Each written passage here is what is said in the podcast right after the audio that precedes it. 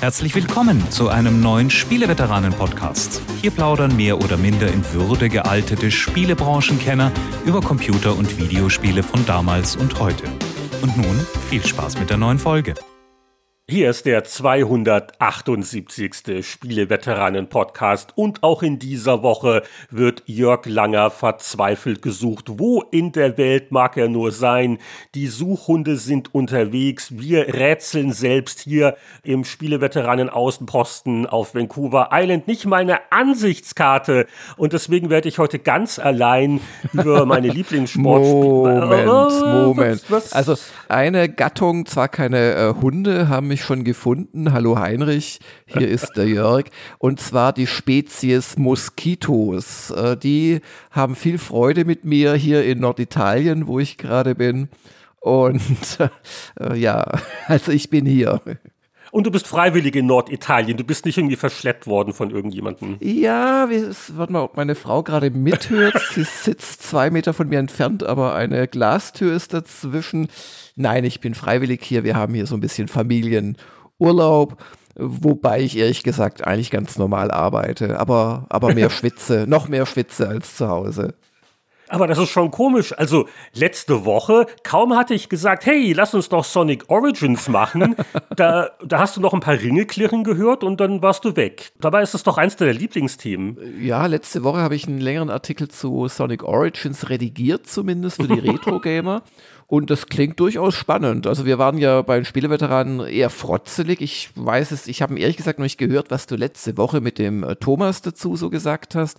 Aber ähm, also so von dem Text, den ich da redigieren konnte, scheint es ja durchaus, also je, je nach Spiel natürlich sind ja insgesamt vier Spiele drin, durchaus äh, schön überarbeitet worden zu sein. Ja, also ich war auch angenehm überrascht, vor allen Dingen Sonic 3, das kannte ich gar nicht. Und ja, man kann über den Preis und wir haben ja lang genug drüber gesprochen. Ja, also, und über diese verschiedenen Editionen und so weiter, genau. Genau, genau. Aber so die Spiele an sich äh, gar nicht schlecht und alles weitere dann wie gesagt, in der Folge von der letzten Woche mit Thomas Nickel. Und wer noch nicht Patreon-Unterstützer ist und die hören will, der äh, sollte mal zuschlagen. Ja, aber du äh, bist sozusagen im Urlaub, aber ich rede ja gerade mit dir. Machst du das jetzt so heimlich? So die Familie kriegt nichts mit? Ja, nee, also ich, ich bin wirklich am Arbeiten. Das äh, liegt einfach daran, dass ein Retro-Gamer gerade fertig werden muss. Ähm, das liegt daran, dass ich gerade ein neues Japan-Crowdfunding gestartet habe. Oh. Und das ist doch alles erstaunlich aufwendig, äh, das alles so zusammenzufieseln. Ich habe auch ständig mit Japanerinnen und Japanern hier Skype-Calls. Dummerweise wollen die dann um 8 Uhr morgens mit mir reden, weil es ist bei ihnen schon 15 Uhr. Und das ist ja ein toller Urlaub. Also, die Frau Langer ist sicher begeistert. Ja, aber wir waren einmal hier in Venedig auf der äh, Biennale. Da, das, hat, das hat wirklich schön funktioniert, hat auch Spaß gemacht. Nur der deutsche Pavillon war nach dem japanischen der zweitschlechteste aus meiner Sicht. Wir waren in Padua und wir werden jetzt noch nach Verona gehen. Also wir haben auch ein bisschen was vom Urlaub. Und, also auch so ein bisschen äh, Kultur und so. Ja, ja, ja, ja, ja. Ja, ja. Und, und, muss man sich Sorgen machen, so mit der Hitze in Europa? Du bist jetzt noch weiter südlich. Ja, also es ist schon verdammt heiß. Äh, es ist aber so, weil ich habe vorher gelesen hier, das ist Katastrophengebiet und so weiter. Also davon merken wir hier nichts. Also weder, also im, im, Meer ist noch Wasser ähm, und die wässern hier auch ganz normal, also auch so die Obstplantagen ich vermute mal, dass diese, weil, weil es gibt diverse Regionen in Italien, gerade im Norden, die sind zum Katastrophengebiet erklärt worden. Aber es hat wohl auch so, ja, legalistische Gründe, dass man da bestimmte Maßnahmen dann treffen kann. Und wenn ich, wenn ich in die äh, Nachrichten gucke, in Deutschland ist es ja kaum weniger heiß. Also das ist ja der Hammer, was gerade insgesamt in Europa passiert mit dem Wetter. Das ist, ist glaube ich, noch nie gewesen in dieser Ballung. Ja, nee, aber ich fühle mich ganz wohl. Also zwischen 12 und 18 Uhr sollte man eher nicht nach draußen gehen, also auch nicht dort sitzen. Das ist einfach mir zu heiß, da kann ich nicht klar denken. Aber davor und danach geht das ganz gut. Ah ja, da haben wir gerade jetzt so zeitlich das hingekriegt. Du fängst ja, jetzt ja, gerade ja, wieder an, klar denken zu können. Genau. Oder sagst du, ach, für einen Lienhardt, da brauchst du das gar ah, nicht. Ja, du gleichst ja alles dermaßen instinktiv aus. Nein, aber also ich, ich bin durchaus am Werkeln. Trotzdem, ähm, Entschuldigung, dass ich letzte Woche geschwänzt habe und vielen Dank natürlich an meine Vertretung. Und ja, heute bei der Zeitreise habe ich es mir natürlich nicht nehmen lassen, einzuschalten. Ja, wir hatten schon übers Wetter gesprochen. Da können wir doch so ein bisschen die wichtigen Nachrichten, die News der letzten äh, Woche vielleicht rekapitulieren lassen. Eins ist vielleicht ein kleines PS noch zum Thema Sonic Origins. Es gibt zumindest zarte Hoffnung, dass so ein paar der Ungereimtheiten behoben werden könnten. Jedenfalls hat äh, die zuständige Social Media Managerin in den USA wohl äh, sinngemäß getweetet. Danke für eure Geduld. Das Team hört euer Feedback und arbeitet daran, äh, verschiedene Fehler zu beheben. Und äh, wir melden uns wieder, wenn es was Offizielles gibt. Also das wäre ja schön, weil wie gesagt, im Detail kann man schon einiges meckern. Und äh, wir, wir, hoffen auf Nachbesserungen. Der, der, Thomas hat letzte Woche da ja schon viele Anregungen auch gegeben und auch viele andere Tester. Und wo wir gerade bei Sega sind, das äh, Sega Mega Drive Mini 2 war ja bisher nur für Japan angekündigt. Jetzt kommt es langsam näher. Also im Westen zumindest gibt es eine weitere sichere Quelle, nämlich Nordamerika. Da ist es jetzt auch angekündigt worden. Sega Genesis Mini 2 heißt es natürlich. Und äh, ich glaube, die Spieleliste haben sie auch erweitert. Insgesamt 50 Titel sollen es sein. Und da ist natürlich die bange Frage in Deutschland, was ist mit uns? Bei euch wurde noch nichts angekündigt, oder? Also ich weiß von nix, aber gut, zumindest ist dadurch natürlich die Chance größer, dass man es hier auch kriegt. Aber jetzt von einem speziellen deutschen Release weiß ich noch nichts. Ja, und mal gucken, was dann die vollständige Spieleliste sein wird. Äh, es ist sicher ein bisschen mehr Quantität als beim ersten. Die Qualität sind halt sehr viele richtige Klassiker halt schon weg. Und was ich hier jetzt bisher sehe, sind aber schon ein paar nette Sachen dabei. Also Sonic CD ist, ist sicher schick. Äh, dann äh, natürlich Shining in the Darkness, hatten wir ja auch schon mal in der Folge gehabt und so weiter und so fort. Und ich finde das auch witzig, äh, wenn man auch mal was entdecken kann. Und es sind jetzt auch hier wohl ein paar, äh, teilweise auch eher, eher obskure Sega CD-Versionen dabei. Mal mal schauen. Hier von Shining Force, die CD-Version, die kannte ich auch noch nicht. Das ist doch was für dich. Ja, das passt lustigerweise auch, glaube ich, zu dem Bonussegment heute, das wir in der Zeitreise für Patreon-Unterstützer haben. Denn ich habe mit dem Michael Hengst da über die Videogames 92 geredet und da uh, taucht Spoiler. zufälligerweise, ich weiß gar nicht, ob das, das bewusst war, Shining Force auf als ein Artikel vom Michael in dem Heft. Ah, alles ist hier raffiniert verknubbelt. Wie haben wir das nur wieder gemacht? Ja, eine viel wichtigere aus meiner Sicht News als irgendwelche Mini-Emulator-Konsolen ist natürlich, es gibt Lebenszeichen von der nächsten Yakuza-Folge. Es ist so, dass wir erstmals äh, beide quasi ein Yakuza gut fanden mit Yakuza 7, das dir ja auch wirklich gefallen hat. Und wie geht's jetzt weiter? Und da gab es nichts Offizielles, aber jetzt hat ein ein äh, junger, sportlicher, kräftiger Mensch, äh, Mikuru Asakura, hat äh, die Ryuga Gotoku Studios in Japan besucht und das ist ein MMA-Kämpfer, also Mixed Martial Arts. Und der wollte da wahrscheinlich einfach mal ein paar Leute verprügeln. Nein, der war dort für Body Capturing und auch Gesichtscapturing Aufnahmen. Und da hat halt dann äh, Sega ein Werbevideo draus gemacht. Und das Lustige ist, dass in diesem 17-Minuten-Video halt nicht nur besagter MMA-Kämpfer zu sehen ist, wie er da gescannt wird, sondern man sieht ihn auch mit dem äh, President von dem Studio reden und man sieht ihn so durch die Entwicklerstudios laufen. Und dadurch äh, sieht man tatsächlich Spielszenen von diesem Projekt. Und dadurch lässt sich etwas ganz Wichtiges verifizieren, Heinrich dass äh, einige geschätzte Charaktere zurückkommen ja, genau. äh, von, von Like a Dragon. Gut, es ist keine große Überraschung, dass sie quasi einen Nachfolger zu Like a Dragon machen. Der genaue Titel steht, glaube ich, noch nicht fest. Also es wäre das achte Yakuza-Spiel in der Serie. Und äh, ich glaube, der größte Aufreger ist, dass bei Ichiban die Frisur sich auf einem Bild wohl geändert hat. Aber da muss man mal gucken, inwieweit das dauerhaft ist.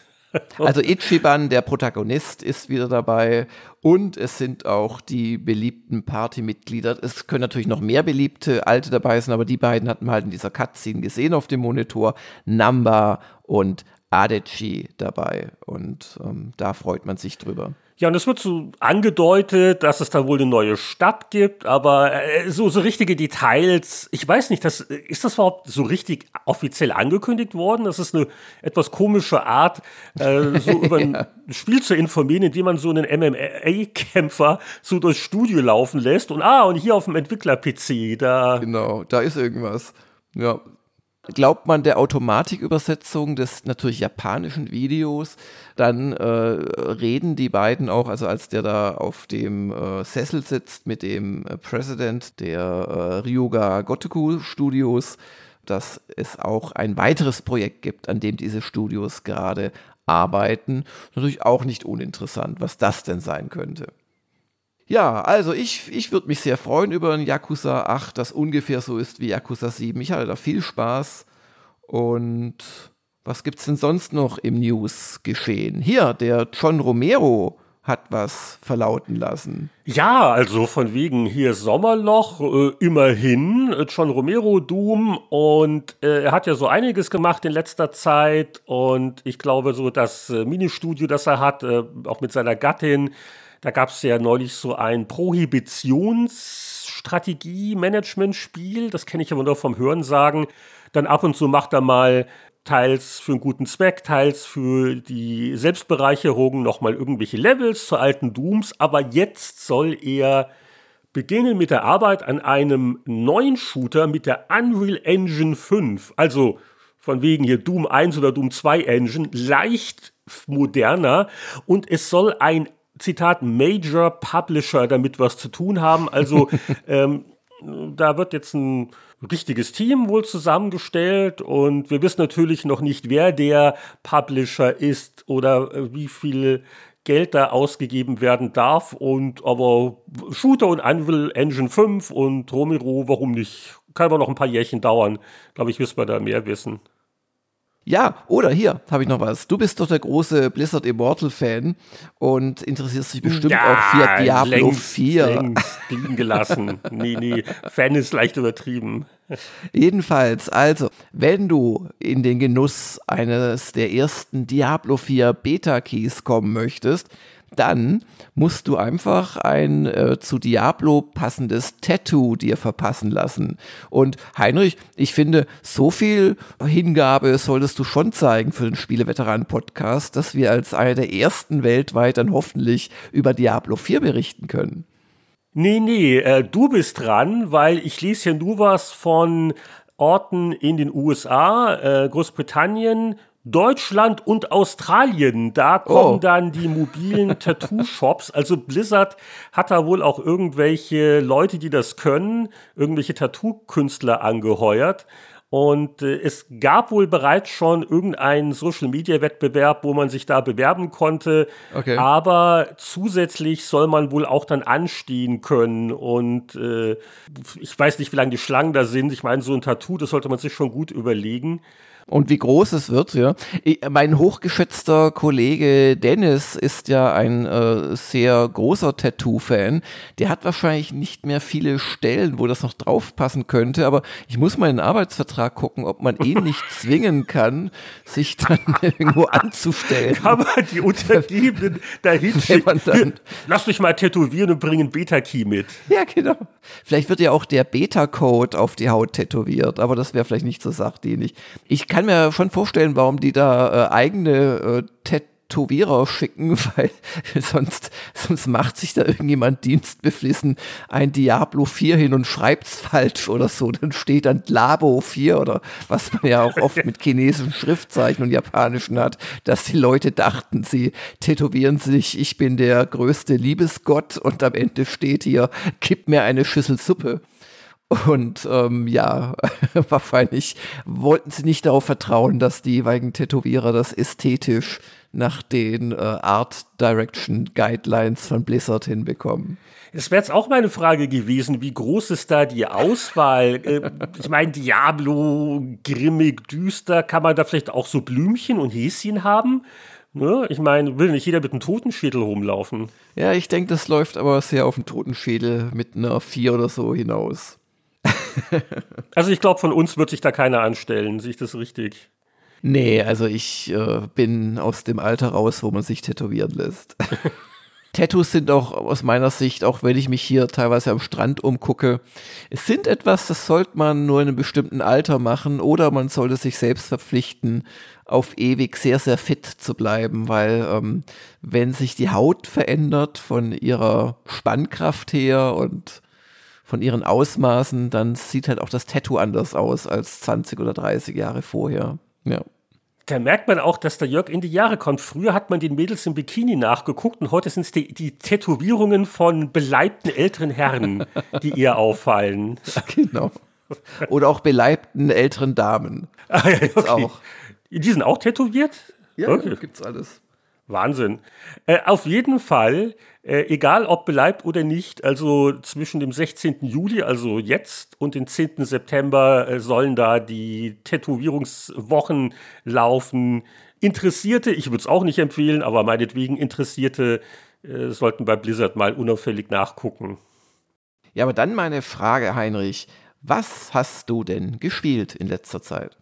Also, zum einen der große Triumph von wegen, Lienhardt spielt nie was durch. Assassin's Creed Origins. Fertig, also die Hauptstory. Wow. Und das war am Ende auch doch mal also so ein geschichtliches Ereignis in Rom, wo man auf einmal dann doch noch eine Rolle gespielt hat und auch so das ganze Schlussdingens und die Story gar nicht schlecht und das waren ja zu rund 40 Stunden bei mir und dann hat's auch gereicht. Leider sind sie ja danach eher noch länger geworden, die Assassin's Creeds. Aber das hat sich nochmal gelohnt und ja, also wer es noch nicht ausprobiert hat, der 60 äh, Frames Patch für die aktuelle Konsolengeneration, also hat, hat nicht geschadet. Äh, kann man immer noch gut spielen. Das war der Triumph. Dann in der Abteilung Einschlafhilfe. Ich konnte ja nicht widerstehen. Ich musste mal kurz in den Power Wash Simulator reingucken. Vor allen Dingen, weil ein geschätztes Haushaltsmitglied wirklich so am Tag vor der Veröffentlichung das in echt gemacht hat. Also so dieses Reinigen so von so, so Gehwegen oder so, ne? Also so was so alles ein bisschen angeschmuddelt ist. Und es ist sehr imposant. Ich habe da auch gerne zugeguckt. Und um meinen Beitrag zu leisten, habe ich dann zumindest das mal im Spiel ausprobiert. Und äh, es gibt auch äh, Medien, die da durchaus freundlich drüber schreiben und Zen und meditative Wirkungen, aber es ist wirklich bescheuert. Hm. Ich bin also wirklich, ich habe zwei Abende hintereinander versucht, bin beide Male ernsthaft eingeschlafen, also auch kurz nach dem Abendessen. Du sprühst halt Wasser und dann geht der Dreck weg und dann ist äh, irgendwann der Level geschafft und Vielleicht wird das in höheren Stufen noch interessanter, ich wage es zu bezweifeln, aber ähm, ja, also das ist mir zu gaga. Und dann hat es auch kleine Probleme, wie, also man kann den Schmutz auch teilweise schwer sehen. Dann gibt es zwar eine Funktion, dass er dann kurz wieder aufblitzt und dann ist da irgendwo noch so ein Pixel und dann, ach, das ist Schwachsinn. Hm. Und Ganz kurz, aber ganz aktuell und jetzt wird es langsam erfreulicher. Ich habe zumindest gestern Abend mal so die ersten so zwei Stunden von Stray gespielt. Das ist das Katzenspiel, das jetzt auch so viel gute Presse gekriegt hat, dass ich ausreichend neugierig war. Und ich mag ja die niedlichen Miezekätzchen ja auch sehr gerne. Und äh, das ist soweit ganz nett. Also, da müsstest du doch eigentlich auch die Zielgruppe sein, oder? Ja, ich habe ja echte Katzen. Äh, ich könnte sicherlich äh, testen, wie realistisch die äh, Katze dargestellt ist. Ob sie auch diese Dehnübungen macht, die Katzen ja immer so gerne machen, dass sie sich so total strecken. Die Verrenkung, die sie machen, um sich überall zu putzen, also zu lecken. Ähm, was gibt's sonst noch? Ja, das äh, Hinterteil hochstellen und Schwänzchen hoch, genau. Ja, ja, ja. ja also ja. die ganzen Animationen echt toll. Also so rein vom Katzenfeel-Faktor hier ist das fantastisch. Da hat sich jemand wirklich Mühe gegeben. Wie haben die das gemacht? Motion Capturing mit Katzen? Warum nicht? das? Ist das, ist das gesund für denjenigen, der versucht, das Kätzchen da mit dem Motion Capture Anzug zu beglücken? Nee, also sieht toll aus, kannst alles machen. Äh, du kannst an allen möglichen Stellen wirklich, also manuell kratzen. Also das ist alles drin. Und äh, es ist auch äh, spielerisch nett. Aber wie gesagt, es ist wohl nicht das umfangreichste Spiel. Ich bin noch am Anfang. Man macht nicht so wahnsinnig viel, aber man hat schon Spaß daran, also ich zumindest. Ähm, diese, diese Welt und die Räume, das ist alles sehr detailliert. Und ja, man muss Sachen finden und es gibt da so eine kleine Roboter-Drohne, die so bei Interaktionen mit dem Rest der Spielwelt hilft. Weil was sie ja auch gut machen, finde ich, die Katze ist eine Katze. Das ist jetzt nicht so eine Zeichentrick genau, ist, ja, ja, Katze, die reden kann. Ja, das ist ganz eindeutig und die Katze kann auch Sachen machen. Die kann zum Beispiel äh, ein Objekt ins Mäulchen nehmen und woanders fallen lassen. Mhm. Aber sie benimmt sich immer noch wie eine, wie eine Katze und äh, es macht erstaunlich viel Spaß, so bei der Erkundung dann auch mal überall drauf zu springen. Also Beispiele sind also Klaviere, da kann man hin und her laufen und lustige Musik machen, Tastaturen und erscheinen komische Sachen auf dem Bildschirm. Und großer Spaß natürlich das Springen auf Regale, Bücherstapel. Also alles, was gestapelt ist, mal drauf und dann wieder runterspringen. Dann macht es paar Dauts, dann fällt das zusammen. Kleinere Töpfchen und so kann man mit den Pfötchen wo runterschubsen. Äh, teilweise braucht man das auch, um Sachen zu finden. Aber teilweise macht man es aus Spaß an der Freude, weil, weil sie einfach wirklich den Katzen-Simulationsaspekt so toll hingekriegt haben. Das gilt auch für die Steuerung. Es gibt eine eigene Miau-Taste, die Innovation, auf die wir viel zu lange warten mussten, ist nicht nur niedlich, auch spielerisch hier und da durchaus sinnvoll. Und was mir ganz gut gefällt, ist, dass sie dir die Sprünge relativ leicht machen. Also du zielst quasi, wo du hinspringen willst äh, wenn das Icon kommt, dann geht das auch. Knopfdruck genügt. Ist es nicht wahnsinnig viel Geschicklichkeit nötig? Könnten sich einige unterfordert fühlen. Ich finde, das passt ganz gut zum entspannten Gesamteindruck bei Stray. Und da werde ich vielleicht nächste Woche noch ein bisschen ausführlicher berichten, weil ich halt noch am Anfang bin. Aber ich finde es soweit wirklich süß und äh, würde es dir auf jeden Fall ans Herz legen. Und PlayStation, äh, wir hatten ja vor einiger Zeit so ein bisschen geredet über diese neuen Abo-Stufen und Extra und Premium und das braucht doch kein Mensch. Ha! Ich habe jetzt lang kalkuliert, soll ich mir jetzt Stray kaufen oder äh, upgrade ich mein PSN-Abo auf Extra, weil da ist nämlich Stray dabei. Mm. Und das ist recht clever, weil ich glaube, da werden eine Menge Leute wie ich jetzt sein, die sagen, ah, oh, das ist doch nett und kriegt gute Tests und ach, dann nehme ich jetzt mal das, die, halt dieses Extra mit und das habe ich jetzt auch gemacht. Mm, die einzige Sache ist nur, also es ist sehr verwirrend, wie sie das darstellen. Was ist jetzt bei welcher PSN-Stufe dabei? Es hilft auch nicht, auch wie sie es anordnen. Also ganz links ist Premium, das höchste. Und erst ganz rechts ist der Basis-Abo-Modus. Auch auf der PlayStation in den Menüs ist es nicht immer ganz klar, was ist jetzt eigentlich enthalten. Da war so ein Bereich extra, oh, und Demos von neuen Spielen, was mich ja immer interessiert, so mal zwei Stunden wo reinspielen, das reicht mir schon. Demos sollten ja eigentlich kostenlos sein, aber gut, dann halt nicht. Aber Pustekuchen, da wollte ich meine Demo downloaden, aber da stellt sich heraus, nee, nee, nee, da musst du im Premium-Bereich sein. Da gibt's ja noch eine höhere Stufe. Und das finde ich schon ein bisschen beknackt. Also da sollte man aufpassen, bevor man auf das PSN extra upgradet. Ich habe es halt trotzdem gemacht, weil, wie gesagt, also dadurch muss ich als Trainee separat kaufen. Aber äh, ja, werde ich noch ein bisschen ausprobieren in nächster Zeit. Aber Stray gibt es ja auch auf dem PC und halt äh, für PS4, PS5 und äh, jetzt muss ich aber den alten Streuner Jörg Langer fragen, bist du so ein bisschen eingeschränkt, glaube ich, hier mit deinen Spielmöglichkeiten im Urlaub? Oder, oder durftest du die PlayStation 5 mitbringen? Da war der Koffer schon voll. Nee, aber ich kann schon spielen. Ich habe auch ein äh, bisschen was gespielt, aber halt vor allem tatsächlich getippt und redigiert und. Ja. Aber ähm, ich hatte äh, kurz äh, vor meinem Urlaub noch was gespielt. Da geht's auch um Katzen. Das äh, musst du dann als nächstes dann spielen. Die Katzen heißen da allerdings Panther und Tiger und bezeichnen Kampfpanzer der deutschen Wehrmacht. Und zwar oh, habe ich süß. gespielt eine Vorversion von Company of Heroes 3 also dem großen Relic-Spiel, das dieses Jahr kommen soll, das ja als die wichtigste Neuerung hat, dass es jetzt einen Strategiemodus gibt, äh, also nicht mehr nur die Echtzeitkämpfe, sondern auch einen übergeordneten Modus. Just der war jetzt in der Version allerdings nicht drin sondern äh, ich konnte halt eine Schlacht, also genau genommen waren es zwei, eine ganz kurze und eine normale spielen.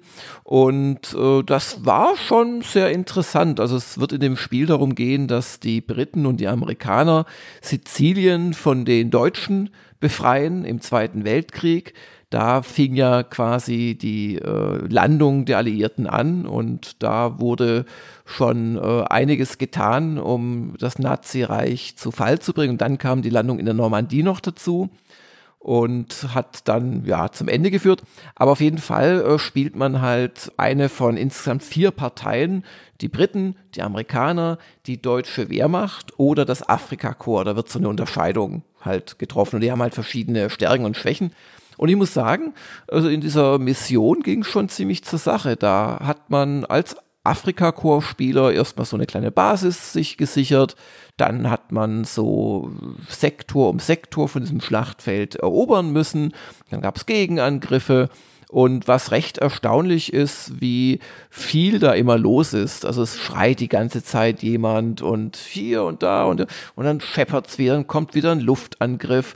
Und man hat schon echt so dieses Gefühl, dass auch die Call of Duties immer ganz gut hinbekommen haben, diese zweite Weltkriegsausgaben, dass man echt das Gefühl hat, man ist da irgendwie mittendrin in dem Geschehen. Natürlich auf eine, auf eine Filmart und Weise und auf eine ja, heroische Weise, die bestimmt nichts mit echtem Krieg zu tun hat, aber das haben sie schon echt überzeugend hinbekommen. Und dann gibt es halt wie in der Serie üblich eine große Betonung der Taktik. Also es ist zum Beispiel wirklich wichtig, mit was du gegen was angreifst. Panzer machen mehr Schaden, wenn sie in die Seite ihres Ziels treffen oder gar von hinten, weil da einfach die feindlichen Panzer schlechter gepanzert sind.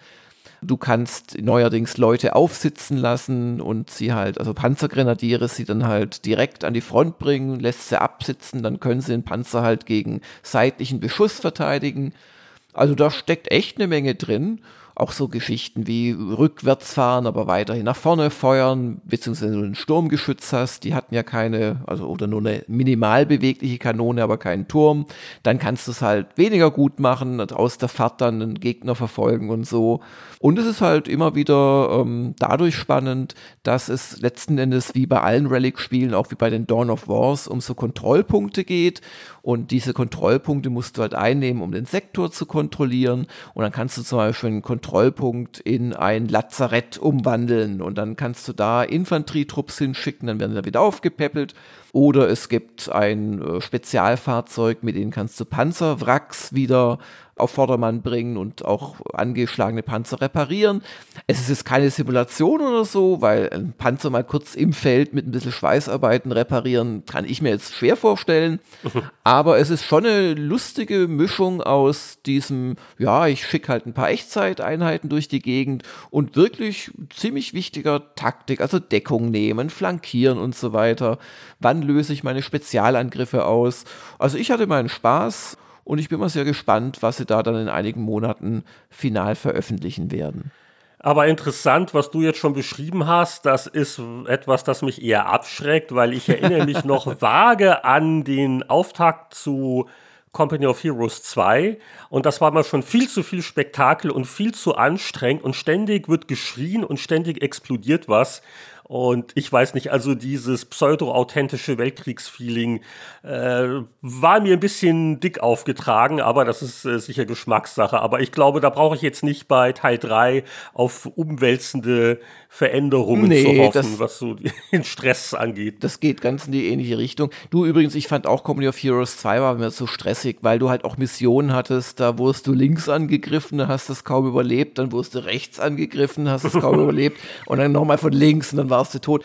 auf der anderen Seite, also für das, was es machen will, das macht schon sehr gut. Also und, die, und diese Schreie, die geben dir natürlich auch Infos. Du kriegst wirklich so kontextsensitive Schreie. Das Einzige, was ich nicht kapiert habe, ist, warum die ganze Zeit ein Feldwebel mir Befehle erteilt. Ich habe die dumme Befürchtung, dass die das falsch übersetzt haben und dachten, das ist Feldmarschall oder so. Aber das ist ein Feldwebel, also einem, einem Kommandanten von mehreren Panzern und mehreren Infanteriezügen. Nee, das passt irgendwie nicht so ganz. Ach, gefreiter Langer, der gewinnt den Krieg immer lang. Aber sag, du kannst doch jetzt deinen Italienurlaub von der Steuer absetzen, weil du recherchierst ja für Company of Heroes 3 drei für den Test dann? Weil Sizilien ist ja, ja so um die Ecke.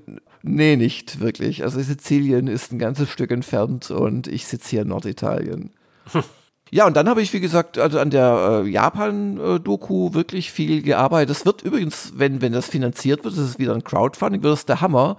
Wir werden bis zu 3000 Kilometer im Auto und teilweise auf der Fähre zurücklegen und viele, viele schöne Sachen da erleben. Also Wer je Interesse hat, sich das mal anzugucken, einfach mal auf gamersglobal.de vorbeischauen oder einfach eintippen www.japandoku.com. Da kommt er auch direkt zum Crowdfunding. Ich nehme auch dieses Mal jemanden mit, weil mein Problem ist ja, dass ich auf Oho. Japanisch nur nach der Toilette fragen kann und ein weiteres Bier bestellen.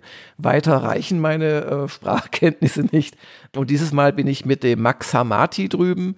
Das ist einfach jemand so, ja, aus dem groben Gamers Global Umfeld. Der hat mir auch schon 2018 bei der letzten Japan-Doku am Ende geholfen, die äh, ganzen Subtitles zu kontrollieren. Da hat er mir schon sehr geholfen und der spricht fließend Japanisch, hat auch in Japan, äh, in Fukuoka studiert und ähm, da werden wir uns dann nach ein paar Tagen Tokio, Tokyo Game Show und so weiter, werden wir uns in so ein süßes, kleines japanisches Auto setzen und dann werden wir mal gucken, wie weit die Reise geht. Und ich vertraue sehr darauf, dass Max mir dann die Verkehrsschilder übersetzt oder sagt, was das Navi von mir will. Und das wird das bin total ich aber lustig. Nur minimal enttäuscht, als du vorhin gesagt hast, diesmal nehme ich jemanden mit. Da habe ich jetzt drauf gewartet, dass du mir einen Screenshot von dem First-Class-Flugticket schickst, das du für mich gekauft hast. Oh, oh, oh. Du, das ist kein Spaß. Die Flüge sind so teuer geworden. das ist der Hammer. Das ist echt der Hammer. Also in Japan. Ja, die falls sie überhaupt fliegen. Das ist ja auch. Ne, ja, falls sie überhaupt fliegen, das ist, das ist das nächste, genau. Also das ist alles sehr spannend, aber wir sind guter Dinge, dass wir wirklich Mitte September in Japan ankommen werden. Ja, und das nächste Mal nehme ich dann auch gerne dich mit. Was, was, was hast du denn so als Asset mitzubringen? Fließendes Japanisch, oder? Ähm, ich, äh, ich kenne ein paar japanische Fußballer. Da, da, da, oh, auch nicht schlecht. Einer ja, bei Frankfurt ja, ja. immer oder zwei. Ja, ja, ja, also da komme ich gleich mit den Einheimischen ins Gespräch. Überhaupt kein Thema. Okay, hier passend, nur für dich bei den Hörerfragen. Oh, und nicht zu vergessen, wir haben eine Neuansetzung für das Hörerfragen-Special. Es gibt einen Post auf spieleveteran.de, natürlich auch auf Patreon. Und wer es noch nicht getan hat, möge da bitte nachschauen, denn wer eine Frage hinterlassen möchte, der tut das am besten als Kommentar zum aktuellen Aufruf. Und wir werden bis zum 31. Juli Fragen entgegennehmen, also bis Ende diesen Monats bitte was schreiben. Und das große Special soll dann die Folge 280 sein und Anatol Locker ist nach wie vor als Bonusbeantworter gebucht. Also gerne auch Fragen, die sich der Anatol dann äh, bevorzugt vielleicht rauspicken kann, stellen. Und wir freuen uns und auch dran denken, Patreon-User können gerne uns auch auf den Anrufbeantworter via Skype sprechen. Ja, und zu dem Ganzen passt jetzt diese Restfrage noch, die wir vom Armin haben. Der schrieb, zumindest Jörg ist ja ein großer Japan-Fan, wie ich. Mir gefallen die Spiele Shadow Tactics, Blades of the Shogun, Yakuza Like Dragon und Total War Shogun 2 deshalb sehr gut. Die ersten beiden kann man auch schön auf Japanisch mit Untertiteln spielen. Welches sind eure Favoriten in der Kategorie Japan-Spiele? Also früher waren es tatsächlich bei mir so die Koei-Spiele, also Romance of the Three Kingdoms, Bandit Knights of Ancient China. Es gab ja sogar dieses, äh, das, wo man im Prinzip Napoleon gespielt hat und andere. Nicht zu vergessen auch das Infocom-Spätwerk zu James Clavells Shogun. Aber äh, mittlerweile würde ich dir sogar ziemlich zustimmen, weil ich ganz ähnliche äh, Favoriten habe. Also Yakuza ist, glaube ich, schon so meine Lieblingsserie. Ähm, das Ghostwire Tokyo fand ich auch nicht ganz uninteressant, dass es ja jetzt vor einem halben Jahr gab, aber auch nicht so toll. Und ich fahre allerdings überhaupt nicht ab auf diese ganzen Anime-Geschichten, also und, und auch nicht auf die Fighting Games. Also alles, was so Anime-Stil hat, ist für mich jetzt nicht grundsätzlich ansprechend, sondern eher mal die Ausnahme, wenn ich es trotzdem mag. Also Nino Kuni fand ich vom Grafikstil her zum Beispiel fantastisch. Dieses Zeichentrick-Rollenspiel. Und insoweit, also wenn ich mich für eine Serie entscheiden müsste, wäre es tatsächlich Yakuza. Weil das ist einfach für mich, der ich ja nun wirklich gerne nach Japan gehe und auch schon oft dort war, das ist für mich echt so ein kleiner Japan-Urlaub, weil sie es halt wirklich schaffen, so diese, diese Straßenstimmung und diese ganzen vielen kleinen Geschäfte und so weiter einfach sehr gut rüberzubringen. Und natürlich ist auch vieles total überzeichnet. Und äh, ja, in den Hostess-Bars, ich war schon in Hostess-Bars in echt, ist übrigens auch eins der Ziele für unsere Doku, da reinzugehen. Und ich, ich freue mich schon drauf, wie dann Max meine Stimme übersetzt, wie ich dann mit einer 25-jährigen aufgetakelten Hostess spreche. Und die, äh, egal. Da werden noch ganz andere Leute zu Hause in Deutschland aufmerksam zusehen und jedes Wort sorgfältig prüfen. Pass nur auf. Oder, oder wenn du da Karaoke singst und was es da alles gibt. Und das ist einfach so herzallerliebst und überdreht, aber gleichzeitig ist es schon echt auch, also ganz ehrlich, äh, wenn du jetzt nach Japan gehen würdest, also nach Osaka oder Tokio, Heinrich, und hast vorher ähm, eben Yakuza 7 gespielt, du würdest dich jetzt natürlich nicht auskennen, aber du würdest vieles wiedererkennen tatsächlich, weil das schon alles so in der Realität äh, fußt und dann halt so um 30 Prozent überdreht ist und um, um ganz abstruse Elemente noch ersetzt ist. Was mir halt auch so gut gefallen hat an Like a Dragon und wie gesagt, also der Nachfolger, toll, toll, toll. Äh, ich fand das auch spielerisch total spannend. Was mir daran gefallen hat, sind halt auch so die, die verschiedenen Typen. Also es geht halt nicht nur so um Glamour und halt nicht nur um Kriminelle und so ein Zeug, sondern auch so die, die kleinen Leute und hier die Obdachlosen und also es ist jetzt kein Sozialdrama, ein realistisches vielleicht, aber so ein bisschen auch wieder schon. Und deswegen wäre das auch so mit mein Lieblingsspiel, wo ich ja nur mal kurz eine Demo reingeguckt hatte, war das Lost Judgment, was ja auch ein Yakuza-Ableger ist. Ja, ja. Das ist im Prinzip dasselbe, ja. Also einfach ein bisschen ein realistischer Held. vielleicht als äh, Like a Dragon. Und ich hätte auf jeden Fall auch Ghostwire Tokyo erwähnt, was so ein bisschen komisch ist, so diese menschenleere nächtliche Großstadt. Aber äh, ja, ich hatte es dann doch ein bisschen länger gespielt, als ich erst gedacht hatte, weil das hat auch wieder so seine ganz eigene Atmosphäre. Und äh, sie machen auch viel so mit Mythologie und was halt so auch typisch japanisch ist ja, diese verlassenen Orte, wo dann noch so Sachen rumliegen und ab und zu mal ein Geist, der ein Problem hat. Also das wäre so ein bisschen so der, der Tipp für ein ungewöhnliches Japan-Setting. Ghost war ja Tokio. Gar nicht so schlecht, wenn das jetzt anfängt, öfters mal wo im Angebot zu sein. Sollte man das auf jeden Fall auf seiner Liste haben. Es gibt natürlich noch viel, viel mehr aus Japan. Ich meine, die ganzen Nintendo-Geschichten sind ja einfach prototypisch japanische Spiele äh, viele Sony-Studios und so weiter. Aber äh, ganz ehrlich, also ja, Yakuza ist unter all diesen Sachen für mich so mit das prototypischste eigentlich, weil es eben auch Japan selbst drüber bringt. Also ich glaube, wir würden uns da gut verstehen, wenn wir uns da in Japan treffen würden. Ja, und dann auch, damit sie beantwortet ist, die Frage, ich glaube, viel können wir aber nicht dazu sagen. Der Paul Hartmann, der hatte beim letzten Mal noch geschrieben, Liebe in Ehren ergraute Helden oh, meiner oh, oh, Jugend. Fängt gut an. Mich würden eure Eindrücke zum Atari 7800 interessieren. Hattet ihr persönlich ein Gerät? Welche Spiele kanntet ihr? Was waren die Favoriten? Das ist jetzt eine traurige kurze Antwort von mir. Das Gerät kam leider nicht dann, als ich noch interessiert war, weil ich glaube, die erste Ankündigung, die war ja schon 84. Und ähnlich wie das Atari 5200, das kam ja auch ewig nicht in Deutschland raus. Und dann war so die Hoffnung, oh, jetzt aber der 7800. Aber dann crashte der Videospielemarkt. Bei Atari kam neues Management, neue Prioritäten, Atari ST, bla bla bla. Und als das 7800 dann drei Jahre später kam, äh, war das schon arg veraltet. Da war ich auch sehr verwöhnt äh, bei Powerplay mit den ganzen Heimcomputern. Und deswegen ist das für mich eher so ein, so ein Name, aber ich habe nie wirklich eins äh, privat gehabt oder Spielmodule reingesteckt. Da muss ich leider versagen. Und äh, du bist ja noch ein itzlichen jünger als ich. Du hast, glaube ich, auch, ne? Nee, ich, ich ja. kann da leider auch nichts beisteuern. Ja, und auch bei der Zusatzfrage von Paul muss ich leider passen, also ob das äh, Bentley Bär, was er damals im Quellekatalog gesehen hat, äh, wirklich erschienen ist für 7800. Ich äh, kenne es leider nicht.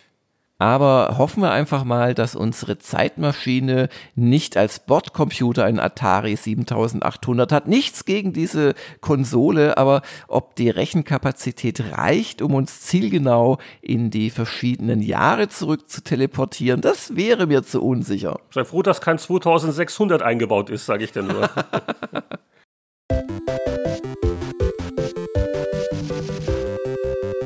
So komm Heinrich, jetzt schieb schon das Modul rein. Ja, ich, ich bin noch am Suchen hier in der Sammlung, also vor zehn Jahren, aber ich glaube, äh, die 8 2012, da wollen wir. Aber, aber richtig rum reinstecken und, und, und vorher die, die Kontakte sauber pusten. In meine Module wird nicht gepustet, willst du nur deine Keime verbreiten? Nein, nein, nein. Also ganz gesittet äh, gucken wir nach, was vor 10, 20 oder 30 Jahren so geschrieben und gespielt worden ist. Und im Jahr 2012 gucken wir zum einen in die Ausgabe 8 der GameStar und wollen auch sehen, was bei, wie heißt nochmal diese Webseite, gamersglobal.de so berichtet worden ist. Ja, wobei mich immer wieder schockt, dass Gamers Global jetzt schon mein Spielveteran angekommen ist. Aber ich brauche mich ja nur im Spiegel angucken, um der traurigen Realität ins Auge zu sehen. Aber naja.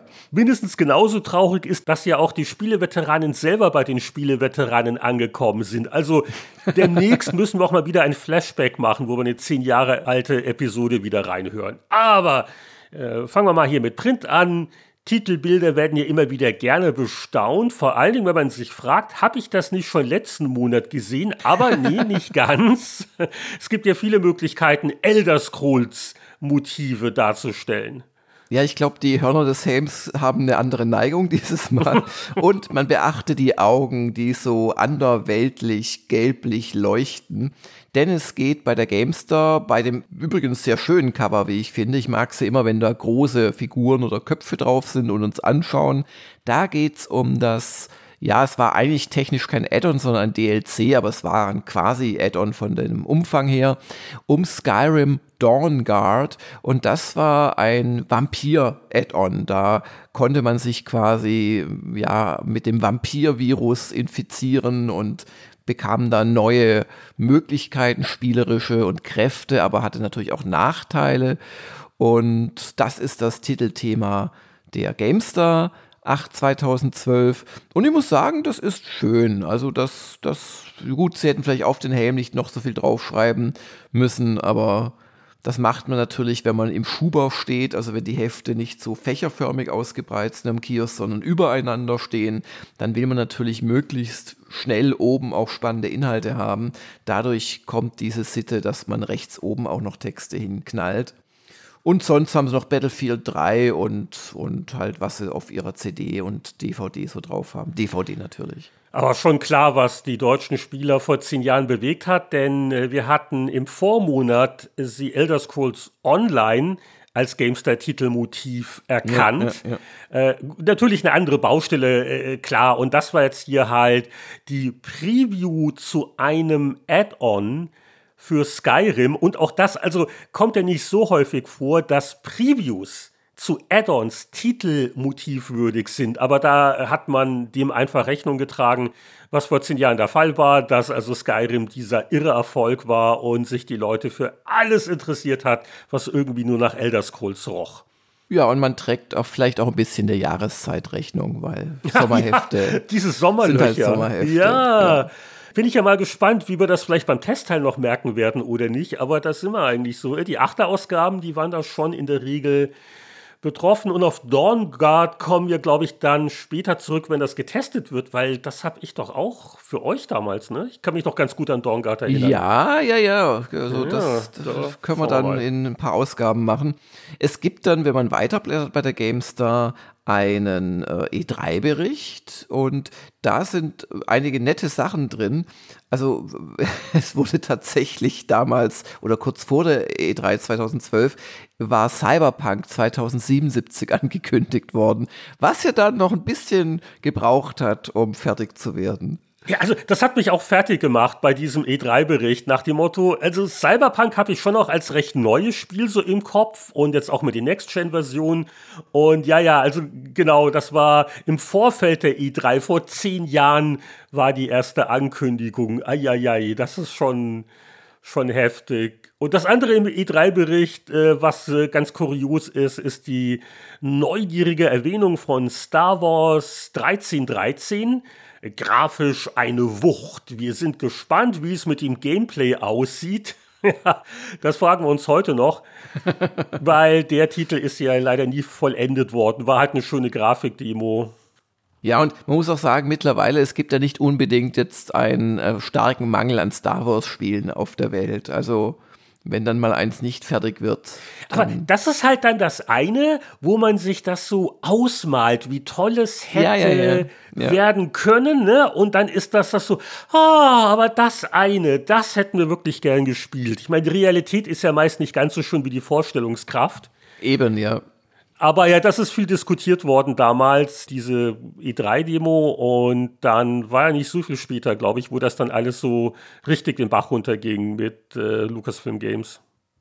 Ja, aber sonst ist da, glaube ich, gar nicht so viel drin.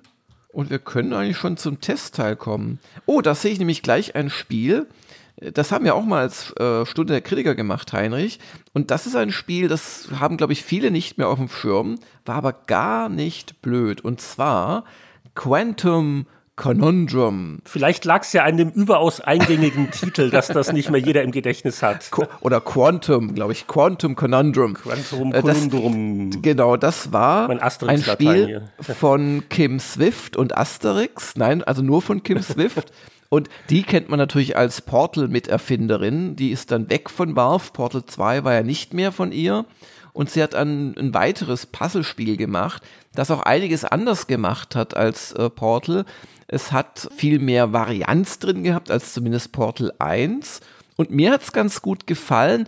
Allerdings, was ihm gefehlt hat, das war so dieses surreal Lustige von Portal. Das haben sie zwar auch versucht, aber das hat nicht so ganz gut geklappt. Aber auf jeden Fall hat es 80 Prozent bekommen von äh, GameStar und Jochen Gebauer schrieb, Nein, es ist nicht ganz so perfekt wie Portal. Und ja, das Finale geht leider gründlich in die Hose, aber bis dahin ist die Reise ebenso vergnüglich wie originell.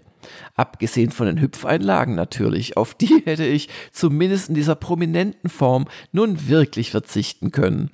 Trotzdem ist Quantum Conundrum ein richtig schönes Gute-Laune-Spiel. Ja, und ich war am Grübeln, das habe ich doch sicher auch damals gespielt. Und schau mal einer an, im Gamers Global Archiv bin ich fündig geworden. Das habe ich hier für euch damals getestet. Mit 7.0? Also nicht ganz so begeistert wie Jochen. Äh, magst du deine damalige Meinung vielleicht zum Besten geben? Aber gerne. Ich schrieb.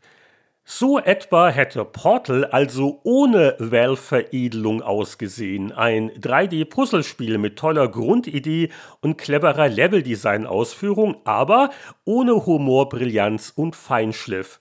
Die vielen Präzisionshüpfereien von Quantum von Quantum Conundrum sind wohl einem Mangel an Designfokus entsprungen und machen das neue Kim Swift Spiel unnötig anstrengend.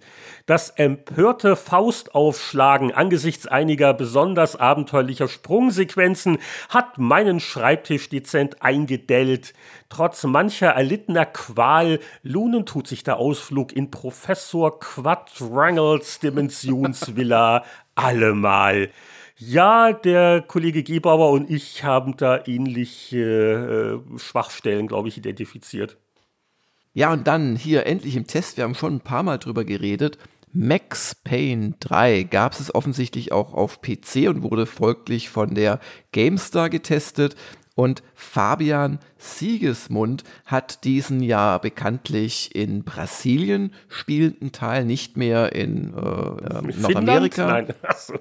ja, das ist halt die Entwickler, okay, knapp daneben. genau.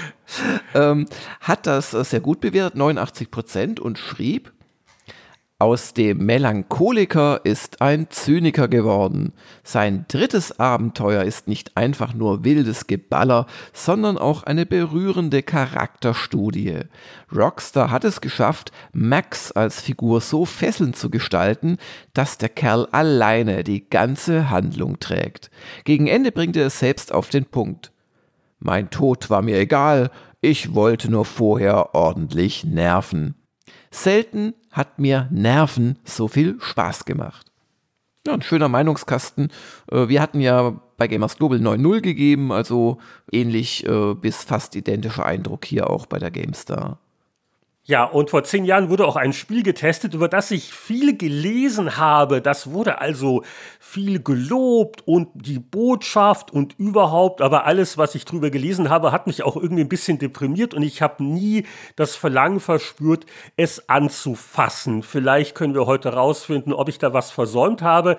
Aber kennst du das auch? So, es gibt manchmal so gewisse Sachen, äh, wo alle so, ha und toll und die Message, wo du dir denkst, ich weiß nicht, lass mich damit in Ruhe viel zu anstrengend. Ich rede natürlich von Spec Ops The Line. Und da du das äh, bei Gamers Global selbst getestet hast, kannst du jetzt vielleicht hier mich mal schelten, warum ich so ein Banause bin und äh, warum ich da ganz viel versäumt habe. Ja, also das Spiel ist A, erstmal von einem deutschen Entwickler, Jäger Development äh, gewesen und war vordergründig ein Actionspiel. Also Soldaten müssen in Saudi-Arabien einen Einsatz führen oder ja. Und das Besondere an dem Spiel war, also äh, die Hintergrundgeschichte ist nicht ganz uninteressant. Also Saudi-Arabien oder sind sie Vereinigten Namen? Ja, es sind nee, ja, Entschuldigung, es, wo, es ist Dubai. Es ist also die es sind die äh, Vereinigten Arabischen Emirate. Entschuldigung. Knapp daneben. Ja, knapp daneben. Ungefähr selbe Welt. Schon haben wir den nächsten Nahostkonflikt, Jörg. Du musst da echt aufpassen. Auf jeden Fall. In Dubai ähm, ist quasi eine Katastrophe ausgebrochen, weil Sandstürme, die Wochen oder Monate lang da geblasen haben, die gesamte Stadt quasi von der Außenwelt abgeschnitten haben. Und ähm, ja, das führt natürlich zu Chaos und jetzt äh, soll man als Teil von so einer Eliteeinheit diese Stadt quasi evakuieren oder helfen, die Zivilbevölkerung da rauszuholen. Und ähm, dann kommt es halt äh, während des Spiels, das fängt relativ normal an und es gibt Plünderer, auf die schießt man äh, äh mit seinem Team. Und dann gibt es halt einige wirklich böse Szenen. Und worüber sich Leute, die es gespielt haben, streiten, ist A, muss man das sehen? Also ich kann es, glaube ich, nach all den Jahren sagen, es geht konkret darum, dass du mit deinen Kameraden mit so Phosphor-Mörser-Munition, äh, also wirklich viele Zivilisten tötest und ähm, auch erst später merkst, dass das äh, Zivilisten waren und so, wenn ich mich recht entsinne. Ah, also der, der, der Soldat, der kriegt einen Befehl, dem sagt man aber nicht wirklich die volle Wahrheit und erst danach. So, so wie okay, ich mich okay. erinnere, genau. Und dann, ja. dann, dann stapfst du da durch und es ist wirklich eklig. Und es geht halt in dem Stil auch weiter. Also du, du bist quasi als Spieler gezwungen, Dinge zu tun, und das Spiel hat auch eine ganz klare Position. Also es, es, es, es verharmlost das nicht oder will das als toll darstellen, aber es zwingt dich halt in diese Situation rein. Du kannst auch da nicht viel machen. Also es ist nicht so, dass du jetzt schießen oder nicht schießen kannst. Und das hat halt für Kontroversen gesorgt und ich muss sagen, mich hat das doch ziemlich mitgenommen. Das Spiel selbst war auch nicht blöd, war auch nicht einfach und so es ist ja immer, gibt, gibt es überhaupt Antikriegsfilme, gibt es Antikriegsbücher, gibt es Antikriegsspiele und bei den Spielen tut man sich eigentlich am schwersten, weil man ja ähm, immer sagt, naja, ich bin ja selbst dabei und habe ja in dem Moment doch dann Spaß oder Erfolgserlebnis, wenn ich Gegner schieße und so weiter. Aber ich würde wirklich sagen, dass Back Ops The Line äh, ein Antikriegsspiel ist. Also wer wer davor gedacht hat, das Krieg toll ist, hat auch schon einen an der Meise, aber also danach kannst du dich eigentlich nicht wirklich gut fühlen. Was natürlich als Spiel eine gefährliche Geschichte ist, weil ein Spiel soll ja Spaß machen, soll dich belohnen und so weiter. Und bei Spec Ops The Lines hast du doch einige Szenen, wo du echt lieber woanders wärst. Und darum finde ich das einen sehr spannenden Titel nach wie vor. Und jetzt gucken wir mal, wie das die Petra Schmitz bewertet hat. Magst du sie vielleicht zitieren? Ja, und nach der Zusammenfassung verspüre ich immer noch nicht den Drang, das zu spielen. Mal gucken. Also die Petra schreibt, fast möchte ich Spec Ops dafür verfluchen, dass es spielerisch eher durchschnittlich bleibt, während es mich auf Story-Seite so sehr beeindruckt hat wie kein anderer Titel in den letzten Monaten. Am Ende saß ich fast schon geläutert da, geläutert von der Schuld, die ich nicht nur in Spec Ops, sondern in den vielen, vielen bis dato fast unreflektiert konsumierten Militärshootern auf mich geladen habe, in denen ich doch immer nur der Held sein wollte. Oh, so viel Schuld. Ja, okay, gut. Ja, und sie hat das doch mit einer 85 Prozent belohnt, dieses Hin- und Hergerissen sein.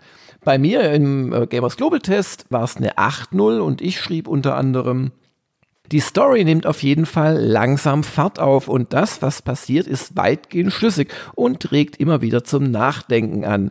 Musste ich mich so entscheiden? War es das wert? Wieso spiele ich ein Spiel, das so etwas Ekelhaftes zeigt? Ist das hier Kriegsporno oder Antikriegsspiel? Vor allem aber, ist es nicht irgendwie nachvollziehbar? Was da im fiktiven Dubai passiert. Also die Entscheidungen, die da getroffen werden und das, was da alles schief läuft.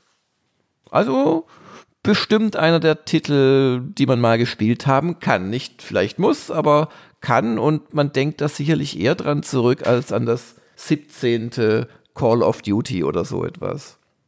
Ja, nach so viel Betroffenheit freuen wir uns ab und zu auch über eine äh, fiktive Welt, die man mit äh, nicht ganz so viel schlechten Gewissen auch genießen kann. Vor zehn Jahren war das Game of Thrones Fieber schon ziemlich weit verbreitet. Daran erinnert mich hier der Test des äh, Spiels, das einfach nur Game of Thrones hieß, ähm, in der GameStar mit 66 Prozent bewertet. Äh, Jochen Gebauer hat das getestet und bei Gamers Global war ich der Tester 6,5, also ziemlich ähnlich. Interessant, wie ich da vor zehn Jahren geschrieben habe, hier meine Eis- und Feuerfestigkeit. Ich bin gerade mitten im dritten US-Originalbuch und habe die zweite TV-Staffel abgeschlossen. Das war damals so der Stand der Seriendinge und da war es ja noch an einem Punkt, wo sowohl die Bücher als auch die Serie eigentlich immer besser wurden. Vor zehn Jahren zumindest. Ja, und dann wurde auch der George R. Martin ein bisschen weniger produktiv und wir warten ja immer noch auf. Seit wie vielen Jahren auf das sechste Buch? Naja, gut. Oh, ich hab's vergessen. Aber, aber ja, also das Spiel habe ich auch weitgehend vergessen. Das war irgendwie schon interessant und in der Welt und dieses und jenes. Und äh, ja, aber irgendwie hier der, der Jochen Gebauer hat das sehr schön beschrieben. Nach rund 30 Stunden Game of Thrones bleibe ich mit drei Gedanken zurück. Der erste, ich bin froh, dass ich es gespielt habe. Der zweite, ich bin froh, dass ich es nie wieder spielen muss. Der dritte, wie zum Kuckuck bringe ich das unter einen Hut und erklärt das noch ein bisschen weiter. Ja, also links rein, rechts raus. Ja, und das letzte, was mir in der GameStar von vor zehn Jahren noch aufgefallen ist, ist, auf Seite 88 in der Rubrik Freispiel, wo es halt um Mods zu bestehenden Spielen geht, da wurde ein Titel erwähnt, der äh, dann doch ziemlich Furore gemacht hat vor einem Jahrzehnt. Ähm, er wird hier als soziales Experiment bezeichnet, eine Mod für Arma 2 bei der ja keiner so recht weiß, wie man sie aussprechen soll. Also D-A-Y-Z, äh, Daisy ne? oder, oder Dates oder. Nee, nee, nee, also ich kenne das als Dayset. Also es ging ja um Zombies. Ah, ich glaube, das sind die feinen Unterschiede zwischen britischem und amerikanischem Englisch. Also bei uns ist das eher ein Sie am Ende. Aber ist auch egal. Äh, du kommst äh, auf dem, auf dem Server und da sind noch andere Leute und Ressourcen sind knapp und jemand bringt dich sofort um. Ja, du landest auf so einer Insel, genau, und wirst eigentlich die ersten zehn Spiele sofort erschossen, wenn du an den Strand gehst, aber manchmal auch nicht gleich. Und ja, ja, es war so ein Survival oder ja, Multiplayer, Zombie, Survival, alles mögliche Spiel. Ja, also schon irgendwie faszinierend, aber halt auch zeitintensiv intensiv und anstrengend und so ein bisschen vor der großen Battle Royale-Welle äh, war es auf jeden Fall eine, eine große Nummer. Aber auch, das ist hier die reinste Betroffenheitsausgabe. Also der Autor, der Maximilian Gerke, schreibt also darüber, auf die Zeit danach bin ich nicht besonders stolz. Mein Leben als Bandit war erfolgreich, aber voller Schuldgefühle, wie er auch dann irgendwie Leute wegen, wegen irgendeiner Hose oder was dann umgebracht hat und Wow, so viel, so viel Schuld. Okay, ohne Schuldgefühle. Noch mal bei der Gamers Global, wo ja auch mal Konsolensachen getestet worden sind. Ja, man braucht keine Schuld zu empfinden, außer vielleicht bei Microsoft, wenn man jemals äh, für ein lustiges Gimmick namens Kinect zuständig gewesen ist.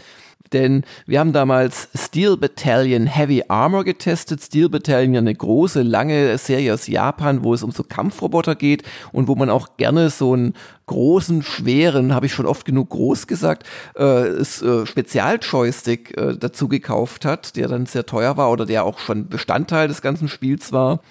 Und bei Steel Battalion Heavy Armor hatten sie nun die geniale Idee, dass man doch das einfach mit Kinect steuern kann, also mit Handbewegungen und so. Und dann wurde man da ins Cockpit gesetzt, ich habe das selbst auch ausprobiert, und dann fuhr man da hilflos in der Luft rum und griff und versuchte an Hebeln zu ziehen. Und das hat alles erstaunlich schlecht funktioniert. Die äh, Belohnung war dann eine 3-0 bei uns. Und Benjamin Braun schrieb, mir hat Steel Battalion Heavy Armor trotz einiger guter Ansätze und Ideen keinen Spaß bereitet. Der Grund sind nicht die Schwafeldialoge oder die ständigen Fachsimpeleien über Körperausscheidungen, nein, der Grund hat einen Namen Kinect. Wenn die Steuerung funktionieren würde, hätte das Spiel zweifellos deutlich höhere Wertungsregionen erreichen können, aber wenn der Controller in der Hand, den ich zwingend brauche, ständig dazu führt, dass ich unbeabsichtigt irgendwelche Aktionen durchführe, ist meine Toleranzgrenze überschritten. Und das hat jemand bei Microsoft im Management gelesen und da war die Google-Übersetzung nicht ganz richtig. Und er hat gedacht, wow, die Deutschen stehen so auf Kinect bei unserer nächsten Konsole. Der Xbox One wird das Ding serienmäßig mitgeliefert. Das ja, hast du jetzt davon. Einzige Erklärung. Aber wir wissen auch, wie äh, Kinect dann äh, sich weiterentwickelt hat und ja, nicht so gut. Ja, und hier noch ein kleiner Titel, den ich getestet habe damals, Spelunky. Das war so ein, ja, so eine Höhlenerkundung mit äh, prozedural generierten oh, ja, ja. Levels. Großer Indie-Hit damals. Ja. ja, ja, ja, ja. Großer Indie-Hit, aber auch sau schwer und das kommt, glaube ich, auch in dem Test ganz gut rüber. Note 7.5. Natürlich stand Demon's Souls Pate für Spelunky oder war es Super Meat Boy? Auf jeden Fall eines dieser bockschweren Spiele, die sich eine Freude daraus machen, den Spieler ein ums andere Mal in den Tod zu treiben.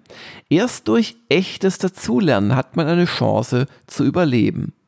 Der Cartoon-Look der XBLA-Fassung ist dabei das Tüpfelchen auf dem i. Ich fühle mich geradezu verhöhnt von der ach so süßen Optik. Mir ist Spelunky allerdings zu schwer. Das war jetzt ein bisschen zusammengefasst, aber deckt sich doch mit dem, was du wahrscheinlich auch sagen würdest. 100 Prozent. Ich hatte es auch natürlich mal angespielt und wollte damit warm werden, konnte aber nicht wirklich.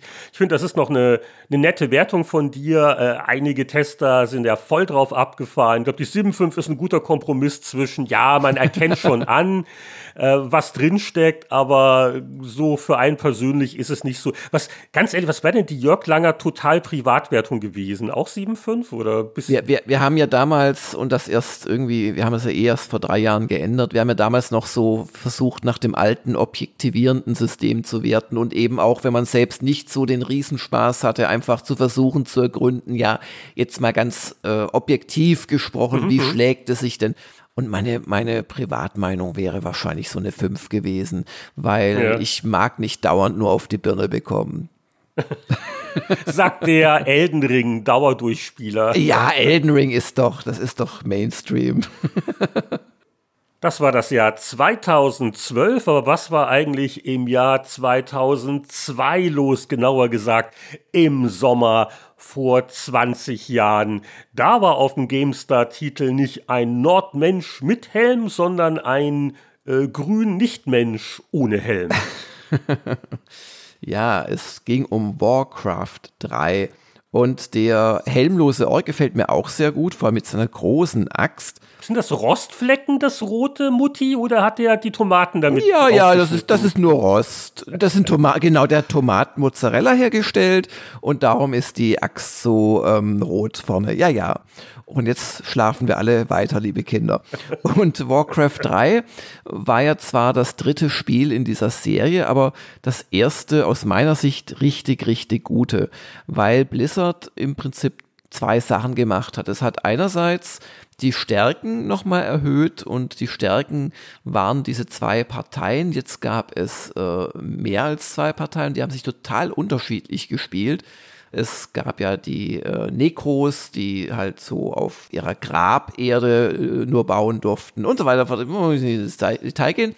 Und das andere ist, sie haben Dinge auch schlau vereinfacht und ein bisschen automatisiert und haben zum Beispiel nicht äh, endlos große Armeehaufen die erlaubt.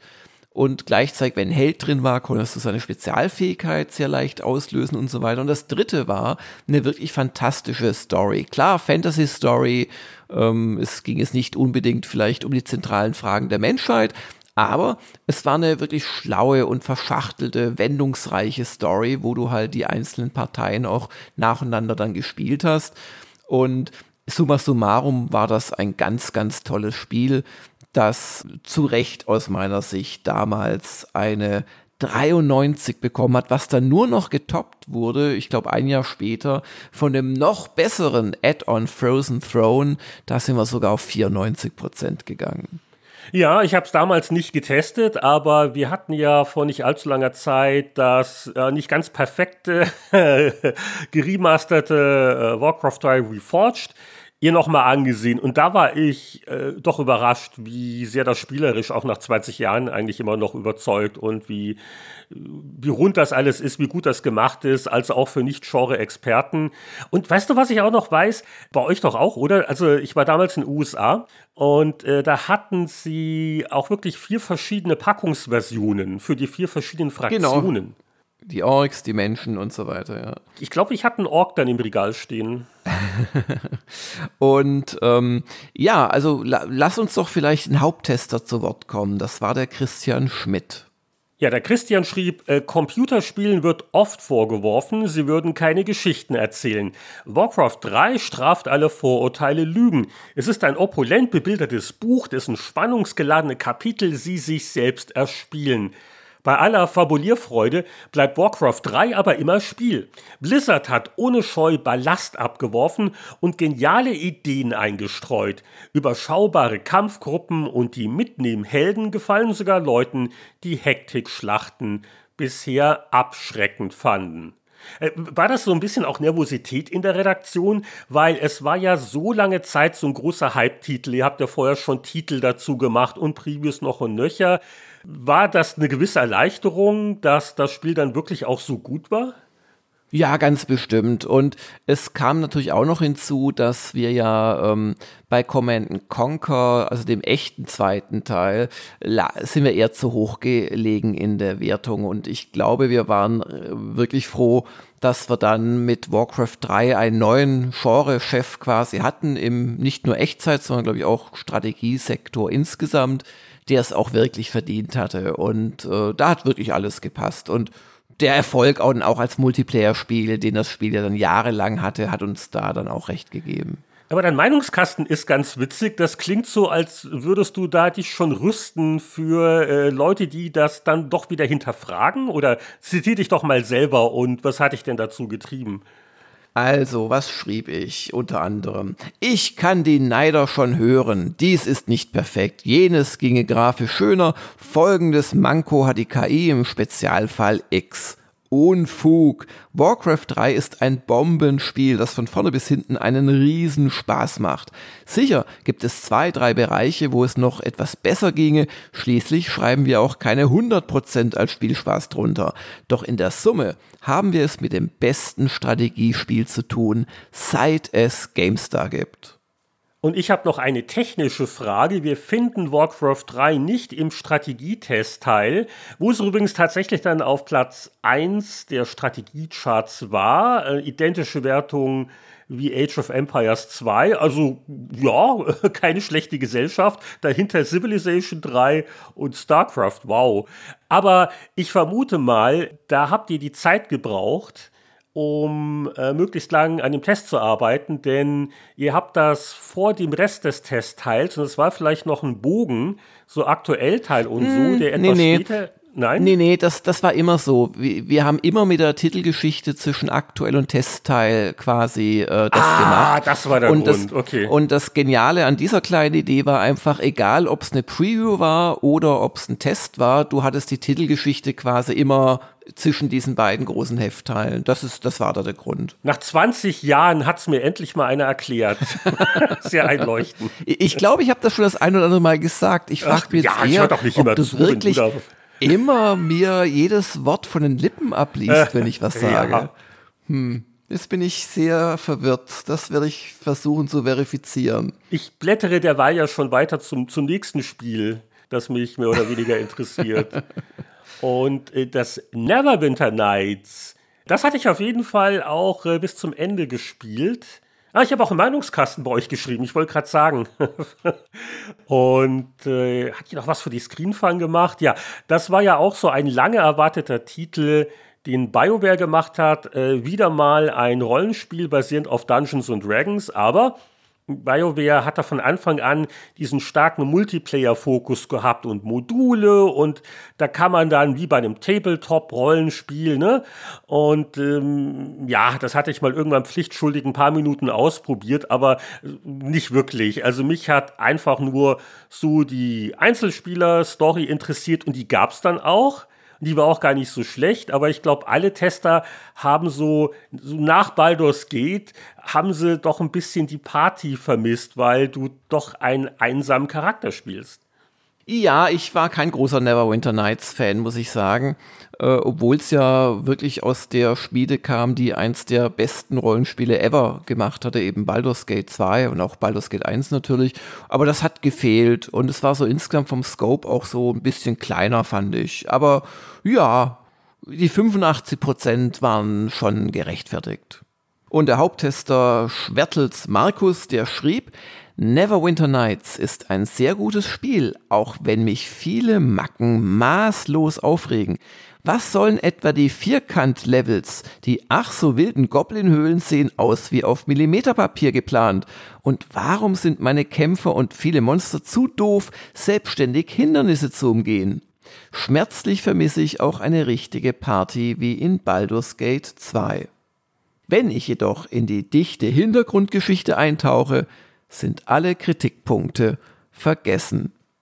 Gut, wir verkürzen das natürlich immer ein bisschen, aber ähm, klingt schon so, als hätte es da viel Detailkritik gegeben. Ja, ja, es liest sich bei mir auch ganz ähnlich. Ich habe gerade noch mal reingeguckt. Äh, Kompromisse können kneifen. Neverwinter Nights hat eine Multiplayer-Design-Plattform, auf die der Solospieler-Part draufgeschraubt wurde und auch mir ging die richtige Party ab, also das Teamwork und die Spezialisierungen und äh, dass man dann mit seinem Charakter vielleicht dann halt äh, zusammen mit anderen Leuten eine Multiplayer-Party gründen konnte, ja, das äh, war nicht das, worauf ich wirklich scharf war. Aber hier, Arx Fatalis, also noch ein Rollenspiel, 84 Prozent, gilt ja heute so als ein Ultima Underworld-Nachfolger damals. Ja, ja, ja, ja. Ich habe ich hab das damals völlig verpennt, muss ich sagen. Ich habe erst im Nachhinein äh, drüber gelesen, genau so eine Hommage fast oder sehr stark inspiriert von Underworld. Und das war ja von Arcane, die ja dann so Dishonored und ne, solche Sachen. Ja, ja, ja. ja. Und ich muss sagen, es ist auch echt ein schönes Spiel. Es ist nicht so gut gealtert, weil halt, ach ja, diese, diese pixelige 3D-Grafik, wo du halt auch Objekte im Raum so ein bisschen manipulierst und dann oft nicht erkennst, ist es ein Knochen oder irgendwas anderes. Aber das war schon ein starkes äh, Spiel weil du halt auch so, ja, also musstest so zaubern und du hast so Wechselwirkungen gehabt, auch physikalische und hattest auch wieder diese kleine Welt oder ja, echte, echte, überzeugende kleine Welt unter der Erde, also sehr wie Underworld. Und die Petra Schmitz lobte, Eine übersichtliche Welt und eine lineare, aber hochgradig spannende Story bilden das Grundgerüst von Arx Fatalis. Damit ist das Programm fast das genaue Gegenteil zum Rollenspiel-Schwergewicht Morrowind, ohne jedoch dabei simpel zu sein. Und kleinere Nebenquests sowie unerforschte Höhlen geben mir die Freiheit, die ich brauche. Und ansonsten tut sich dann doch das Sommerloch letztendlich auf. Also nach einem Superschwergewicht wie Warcraft 3 oder auch Neverwinter Nights war ein großer Titel zu der Zeit. Ansonsten ist da ja kaum was im Testteil. Ich glaube, wir brauchen jetzt nicht groß noch über ein Add-on für irgendeine Flugsimulation zu diskutieren. Oh, Eurofighter Typhoon Operation Icebreaker vom Ja, genau. Getestet. Klingt nee, total spannend. Habe ich auch keine, nee, nee, Hab ich keine Erinnerung mehr Mich dran. interessiert was ganz anderes. Ja. Und zwar die vorletzte, also Seite, die Humorrubrik. Die hat immer der Christian gemacht. Ich, ich habe keine, hab keine Verantwortung dafür. Ja, also der GameStar Fotoroman besteht diesmal aus vier Fotos von äh, einem 20 Jahre jüngeren Jörg Langer, der, oh, ich äh, schick. Wow. der also äh, sich entschuldigt und erklärt, warum das Rätsel der letzten Heinrich, Aufgabe. ich habe da so was Braunes, das ich von einem Ohr bis zum anderen in einer geschlossenen Vor... Ach, das sind Haare. Hm. Ja, ja, was wolltest du wissen? Du, du redest gerade über das Bildnis von dir, nicht über das, ja, ja, was ja, gerade über den Teller oh. läuft, da in deinem südländischen Domizil. Und äh, da, da geht es also darum, dass wohl der, der Steinlechner hatte im Vormonat ein Rätsel gestellt, das sollte jetzt aufgelöst werden.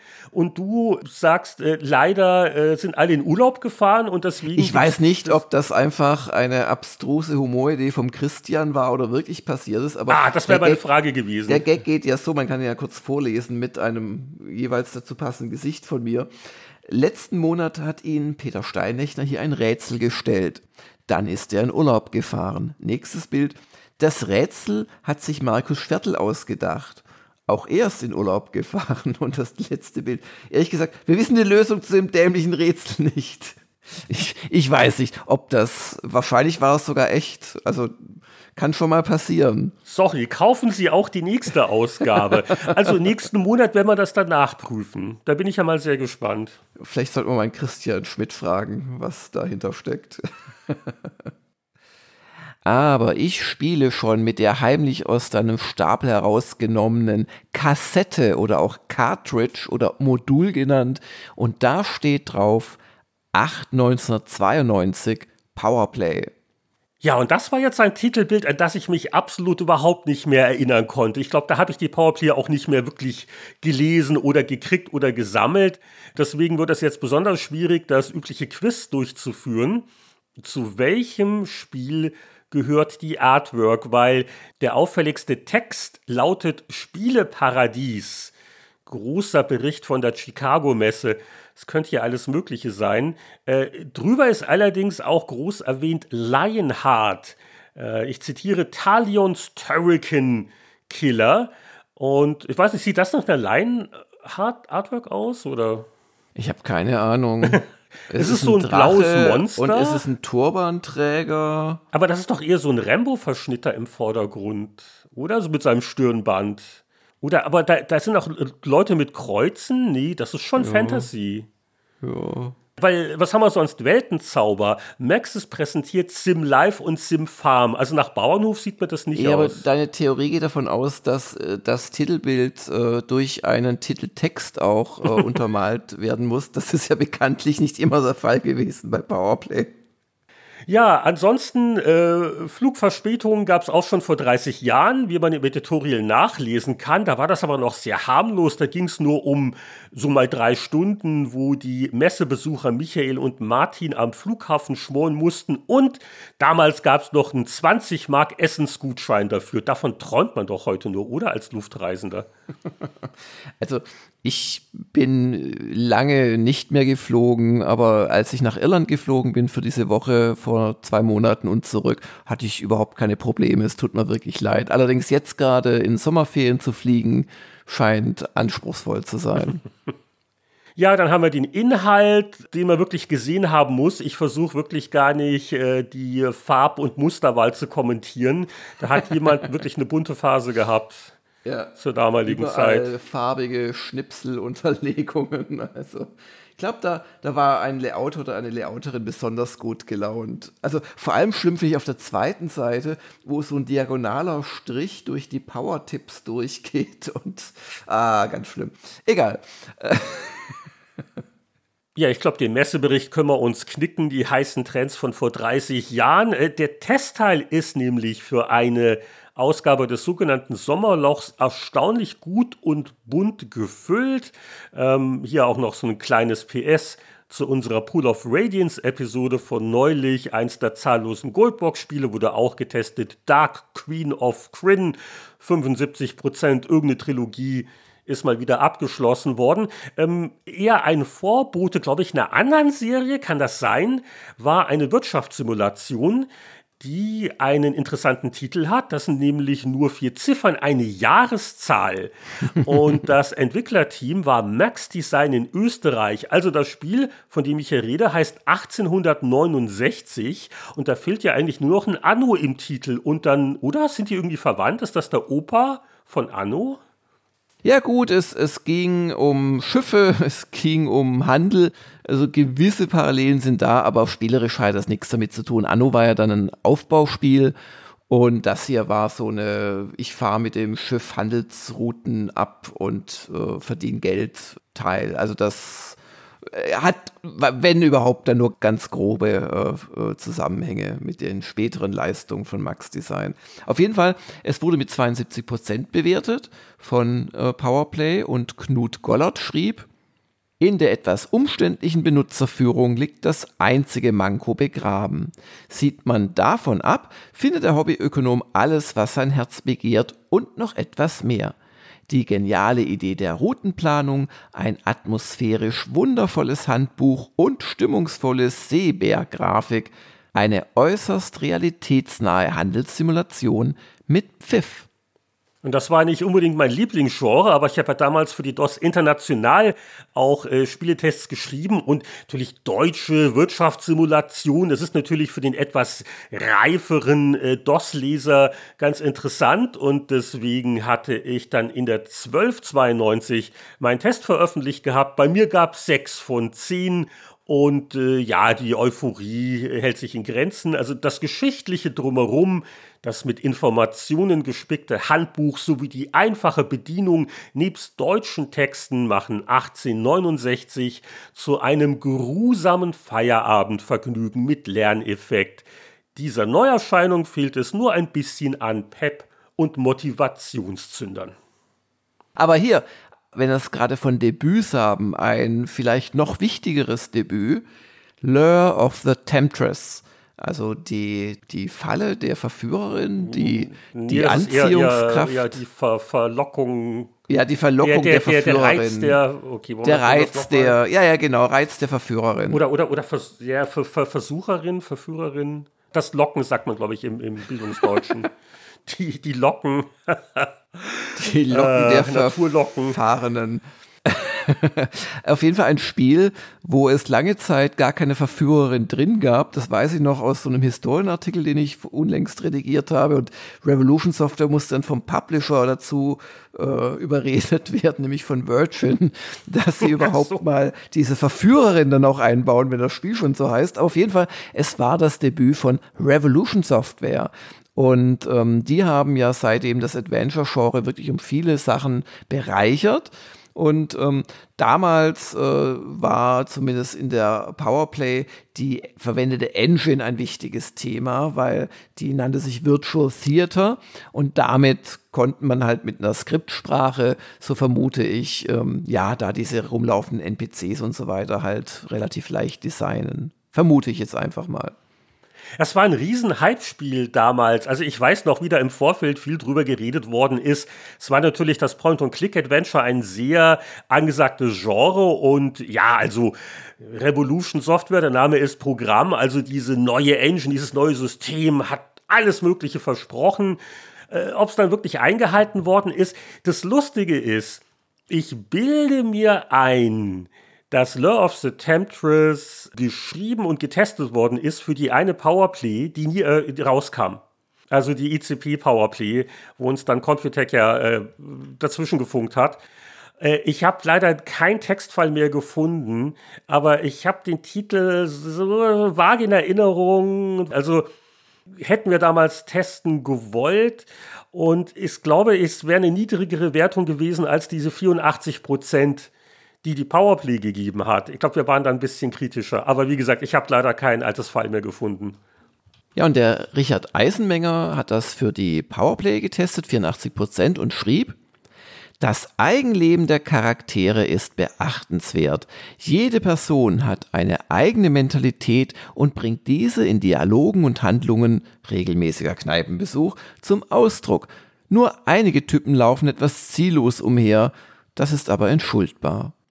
Virgins Adventure Premiere schlägt trotz einiger Kinderkrankheiten manche Sierra-Langweiler um Längen und ist jedem Adventure-Fan zu empfehlen. Und wir bleiben bei den Adventures. Gateway, das war von Legend und es war eine Adaption von einem Science-Fiction-Roman von Frederick Pohl. Und ich weiß zufälligerweise, dass Anatol dieses Spiel sehr mag. Und getestet hat's für Powerplay der Volker Weiz, 82 Prozent. Ja, ich kenne leider weder die Romanvorlage noch habe ich dann das Adventure gespielt. Es soll ja wohl sehr gut sein. Ganz witzig auch war die Idee, dem Spieler was Gutes zu tun. Und zwar lag bei dem nicht ganz leichten Adventure äh, das Hintbook gleich mit in der Packung bei. So etwas musste man in der Regel damals separat kaufen. War gut gemeint, aber der, der Volker hat äh, durchaus kritisiert nach dem Motto, da wird der Spieler nur in Versuchung geführt. Was er sonst noch zu äh, Gateway geschrieben hat. Von der gewöhnungsbedürftigen Story abgesehen, wird Text-Adventure-Unterhaltung auf höchstem Niveau geboten. Die Sensoren des Gateway-Prospektors werden mit teils animierten High-Res-Grafiken und wunderschönen Chess- und Space-Soundtracks verwöhnt. Das Benutzerinterface ist ohne Fehl und Tadel. Obwohl einige Rätsel nur extrem schwer zu knacken sind, findet sich nirgends eine logische Sackgasse. Und deswegen haben sie das Hintbuch reingetan. Siehst du mal. ja, aber das war noch nicht das letzte Adventure. Die Powerplay ist wirklich hier eine Abenteuer-Spezialausgabe fast schon. Es wurde nämlich auch noch die Amiga-Fassung von Monkey Island 2 getestet. Ja, es war natürlich kein ganz neues Spiel, aber wichtig genug, dass man auf einer vollen halben Seite nochmal auf die Amiga-Version äh, eingegangen ist. Äh, die wurde auch ein bisschen abgewertet, also nur noch 87 Prozent. Äh, ganz kurz, der Richard Eisenmenger erklärt so, warum das auf dem Amiga nicht ganz so vergnüglich war. Elf Disketten, die während des Spiels wild umherjongliert werden, liegen der Packung bei. Uff, richtig flüssig werden die Animationen leider nur unter Benutzung einer Turbokarte. Ja, und das war natürlich so die Endzeit des Amigas und ob jetzt jeder Interessent eine Turbokarte hatte, wage ich zu bezweifeln. Aber immerhin, elf Disketten, da weiß man, was man geleistet hat beim Spielen. Klapper, klapper. Aber wir haben jetzt hier noch eine Kontroverse und es geht nicht um ein Adventure, sondern hier, du warst doch mal so, so Jugendmeister bei euch im Dorf. Äh, es gab nämlich eine, eine Tennissimulation. Ja, ja, ich habe früher Tennis gespielt und auch eine Weile in der Mannschaft und so. Siehst ja, du ja. mal. Du warst doch quasi äh, das Vorbild von Boris Becker, nie umgekehrt. Der, war dein Vorbild. Nee, nee, umgekehrt. Ja, ja, der, der wurde gerade groß, als ich auch schon spielte und das war schon stark damals, das Bobbele, wie er gehechtet ist. Aber ich weiß nicht, ob Volker gehechtet ist bei seinem Test und wie das dann aussah und ob er sich verletzt hat. Er schrieb zu dem Spiel World Tennis Championships, wohl auch bekannt als 4D Sports Tennis. Die Spielperspektive ist zwar spektakulär, unterstützt aber leider die spieltechnischen Bemühungen des Ballartisten nicht im geringsten. Der Tennis-Crack ist 90% der Zeit damit beschäftigt, sich auf dem Platz zu orientieren. Für raffinierte Returns oder gar taktische Finessen bleibt so leider keine Zeit. 65%. Äh, das war ein interessanter Titel. Äh, allein die Screenshots, das waren halt so die ersten zarten Versuche mit so voll 3D-Sportspielen. Also so die Vektorlinien konnte man noch äh, einzeln zählen. Das war noch zu einer Zeit, wo so auch die EA Sports Sachen alle noch so mit Sprites gearbeitet haben. Also das war schon cool und flüssig und so der Aufschlag mit Ego-Perspektive und auch das weitere Spielgeschehen. Und ich hatte das deswegen wohl ganz gut im Kopf noch, weil ich das äh, damals für die DOS getestet hatte. Und da gab es in der 1092 8 von 10 und sogar die Spiel des Monats Auszeichnung. Also ich weiß nicht, ob ich da so toll war oder ob ich einfach äh, leidensbereiter war als Sportspielfan. Ich schrieb damals jedenfalls eine der innovativsten Sportsimulationen aller Zeiten. In konsequenter 3D-Perspektive verfolgen Sie das Geschehen auf dem Vektor-Tennisplatz, als würden Sie leibhaftig auf dem Platz stehen. Trotz seines Übungsmodus mit der getreuen Ballmaschine hat man es nicht leicht im Tennisleben. Aber die Motivation, sich in der Weltrangliste nach oben zu spielen, ist umso höher. Also wenn ich es mir heute so angucke, ich weiß nicht, ob ich da heute noch so begeistert wäre, aber ja, so diese 3D-Faszinationen, halt dieses langfristig und Karriere und so, hat mir anscheinend ganz gut gefallen. Ja, und als kleines Kuriosum auch aus dem Ressort Sport möchte ich doch Winter Super Sports 92 erwähnen, ein C64-Spiel, sowas gab es auch noch, von einem Anbieter namens Flair und das ist die bemerkenswerte Gesamtwertung hier, also 7%. Ich sehe nur keine Powergurke, war die schon, war die abgeschafft oder vergessen?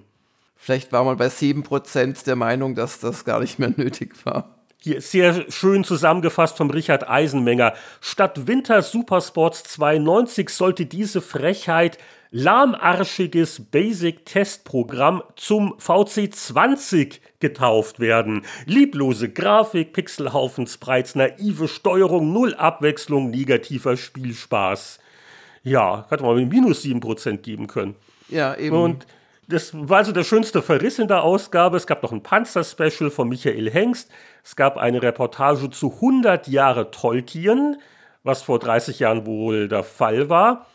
Und im Videospielteil habe ich nicht wahnsinnig viel wiederentdeckt, das klasse oder mir bekannt war, mit einer Ausnahme. Äh, so ein Spiel, das dich sogar interessieren könnte, und zwar so eine obskure Game Gear Veröffentlichung. Das war ja äh, der Versuch von Sega auf den Erfolg des Gameboy zu antworten mit einem Farbdisplay und einem kräftigen Batterieappetit. Und es gab für den Game Gear ein so ein äh, Taktik-Rollenspiel namens Crystal Warrior. Und das wurde in der Powerplay mit 77% bewertet. Äh, dieselbe Wertung auch im Schwestermagazin Videogames. Und äh, aus besonderem Anlass äh, zitieren wir doch, was der Michael Hengst in der Videogames drüber geschrieben hatte.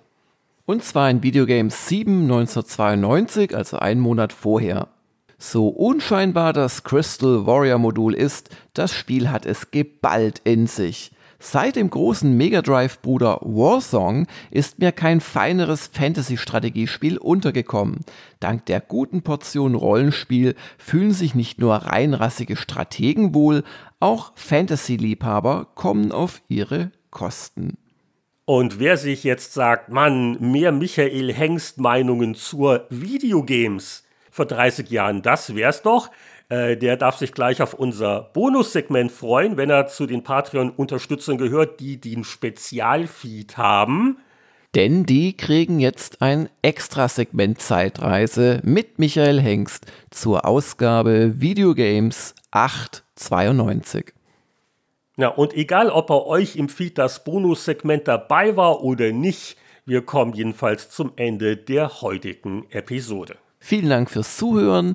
Wir hoffen, dass ihr auch nächstes Mal wieder einschaltet und wir ziehen jetzt unsere Module raus und sagen Arrivederci. Arrivederci.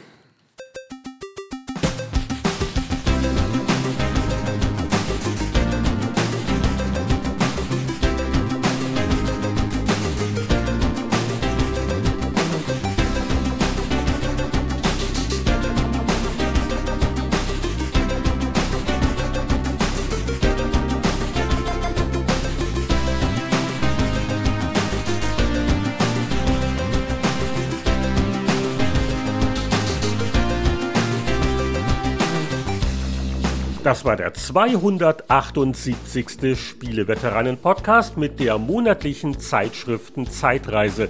Und wenn ihr die in der längeren Deluxe-Version hören wollt, dann erwägt doch die Unterstützung der Spieleveteranen auf Patreon. Mit 2 Dollar im Monat geht's schon los, dann kriegt ihr die längeren Zeitreisen und bei 5 Dollar im Monat gibt es doppelt so viele Episoden Spieleveteranen wöchentlich. Vielen Dank an alle, die uns zuhören, die uns unterstützen und am Ende der Sendung darf natürlich die namentliche Würdigung unserer Mäzenbäcker nicht fehlen. Liebe Grüße an Christian Kohlheim, Markus Werner, Champa, Marc-Alexander Grundke, Lüder Görtmüller, Pascal Turin, Mario Stritzelberger, Sören Stoneman, Alexander Schulz, Tobias Navarra, Gronk, Christian Timmer, Andreas Wander, Peter Verdi, Heinrich von Weinau, Donkey Kong, Hannes, Hans-Peter Krüger, Oliver Reynolds, Patrick Grosse, Matthias Faut, Rainer Pielmann, Julian und Frank Ridders. Bis zum nächsten Mal alles Gute. Wir hören uns wieder beim Spieleveteranen Podcast.